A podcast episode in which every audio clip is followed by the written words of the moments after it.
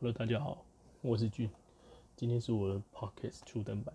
那如同标题所下，近期的振兴活动啊，除了行政院推出的三倍券之外，还有我们各部会推出的，嗯，易方券啊、农油券，然后动资券、客庄券，不免俗要来说明一下，为什么今天要来聊这个。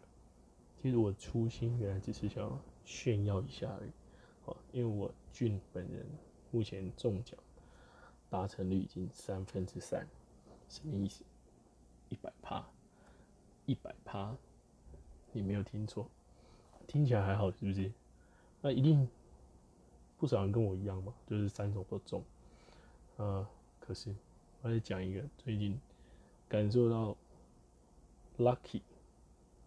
在更 lucky 的事情，七月二十五号当天中了一张统一发票，好不好？这样比起来，一定很少人跟我一样了吧？那一定会有人说啊，啊，你晚上的那个客庄券啊，公告之后有中再来求啦，没有问题。今天晚上我一定会继续炫耀的。OK，那我们来讲点理工的，就是科学。我本身理工出身啊，所以科学的部分我们来聊聊。虽然是这样，可是我超级讨厌这种几率。我们在讲那种中奖，我们讲几率，每次都出那什么庭院深深深几许。如果你有听过的，你一定知道那种讨厌的感觉。生活中完全不会用到，会超难用。刚才有提到啊，啊，你科中券、科中券中奖再来求了这个问题，主要是因为。客庄券啊，是这四种券里面发行呃发放的数量是最低，照新闻说几率大概是四 percent，啊，比起其他动辄发放两百万份以上的券来的比起来真的很少，它只有十四万份而已。那你中奖起来一定那种优越感很重，因为它除了是几率。很低，那在它还是里头金额最高，有八百块。那还有一个更让你优越的，就是它使用线是超不平均，它要让你到十一个县市里面有七十个文化重点发展区域，而且而且你要在看那个店家外面，它会贴上浪漫客庄有指定店这样的叶子。你身为中奖者，才能这样走进去，然后消费。听到这边，你有没有一种不想中奖的感觉？我没有了，因为我喜欢那种中奖的感觉，好吧？那对于对于我们这种四种都全力打的人来说，OK，是对于没有我们了，对于这种四种全力打的人来说啊，你再加上你的三倍券，其实你可以。达到四千一百五十元，就是可以得到四千一百五十元，听起来那种爽快的感觉是你无法言喻的。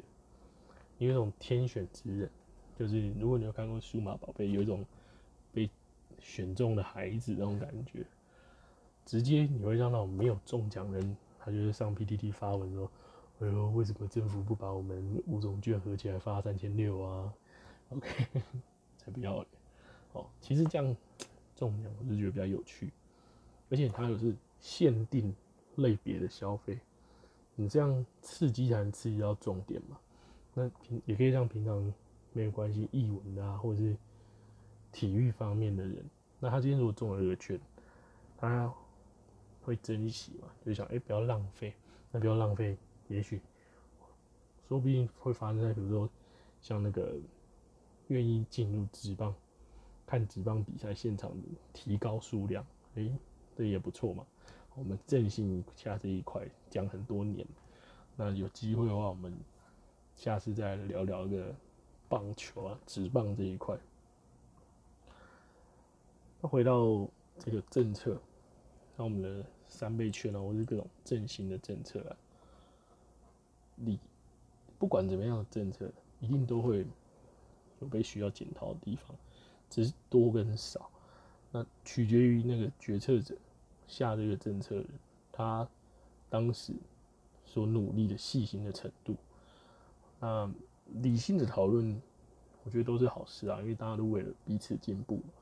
可是真的，嗯，不需要在媒体面前，或者是在咨询的时候，好像你知道 show time，嗯，可能会拿自己一些器官啊开玩笑，什么变大变小啊，OK，还或是拿自己的性命开玩笑，要表演特殊才艺，比如说你要吞吞什么吃什么啊，然后要走去哪里跳什么。OK，就刚刚都是我自己想象的，我也没有影射什么的。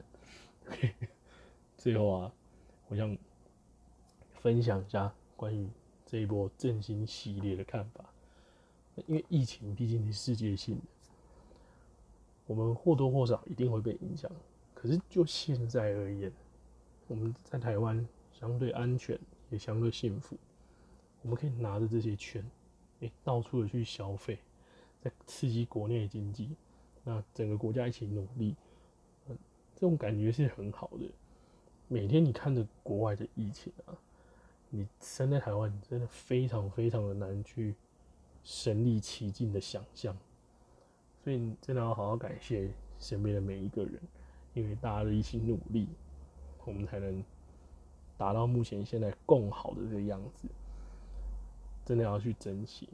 那不过还是讲有有意思的。